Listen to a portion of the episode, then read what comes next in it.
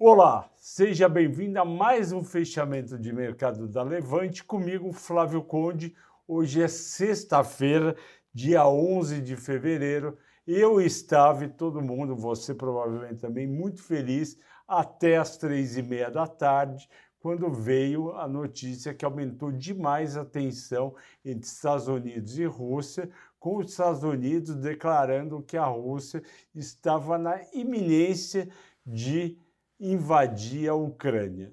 Aí o que, que aconteceu? Mercados americanos caíram bem, o petróleo subiu bastante e a Bolsa Brasileira, que estava com mais de 1% de alta, fechou quase no zero, mas conseguimos aí fechar positivo em 0,19 aos 113.585 pontos e antes das 3,25 estava 114.899 e o dólar estava a 5,24.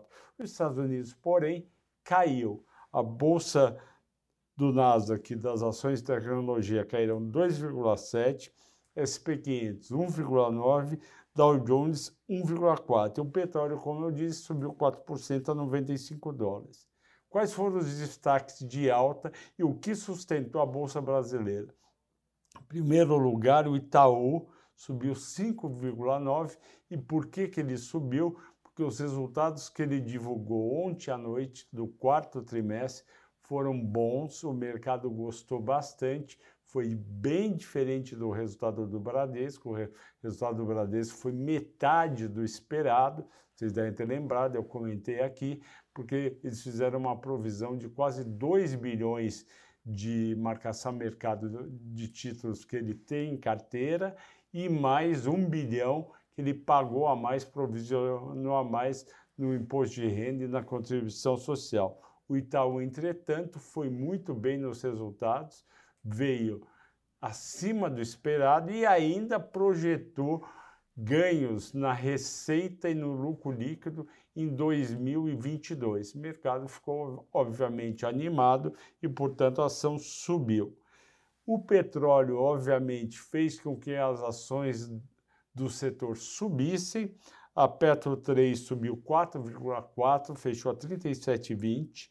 A Petro 4 fechou a 33,76, subiu 4%. E a Prio 3 que foi a ação que vocês escolheram para eu comentar mais, subiu 4,3 a 25,22. Nós temos a Prio 3, né, a PetroRio na carteira Small Caps, temos a 3R também, e as duas empresas estão num momento muito favorável, aumentando produção nos seus campos maduros no quarto trimestre, não divulgar ainda sobre o primeiro trimestre, mas deve ter aumento também de produção e com preço mais alto do, do petróleo, para aquela quantidade que eles produzem, eles vão receitar mais ainda. Daí a subida justificada dessas ações. O que, que foi destaque de baixa?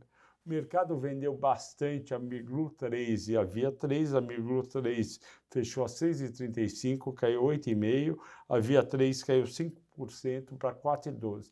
Por que, que as duas caíram tanto? Porque as duas, o mercado tem bastante dúvida sobre seus resultados no quarto trimestre e 2022.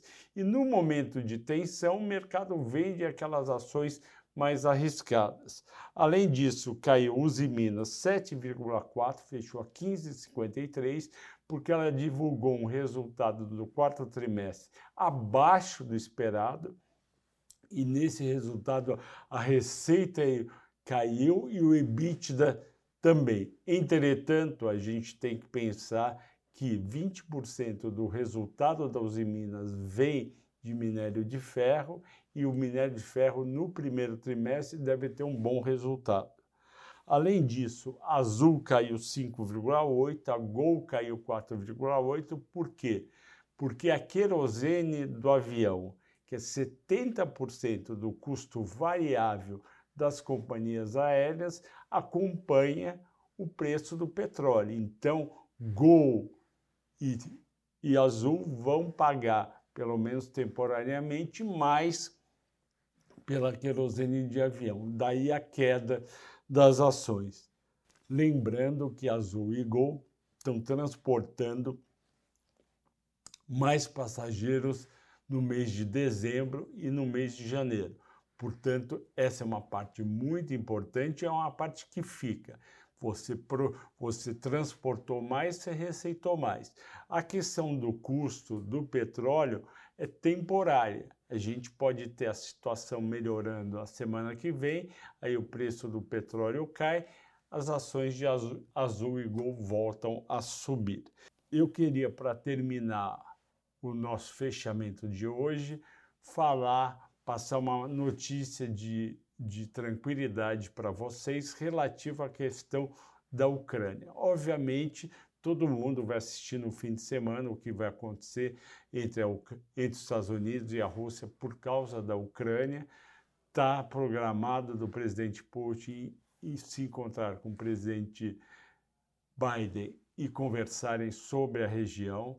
Eu acredito que é mais provável uma solução do que uma invasão, de toda forma, não tem como ter 100% de certeza, e eu acredito que os mercados, mesmo que a tensão aumente, o mercado vai cair no máximo um ou dois dias, talvez nem isso, se for feito algum acordo entre Putin e Biden no fim de semana, e acredito que as ações vão voltar a subir, o petróleo vai voltar a cair e com isso as ações vão voltar ao seu curso normal.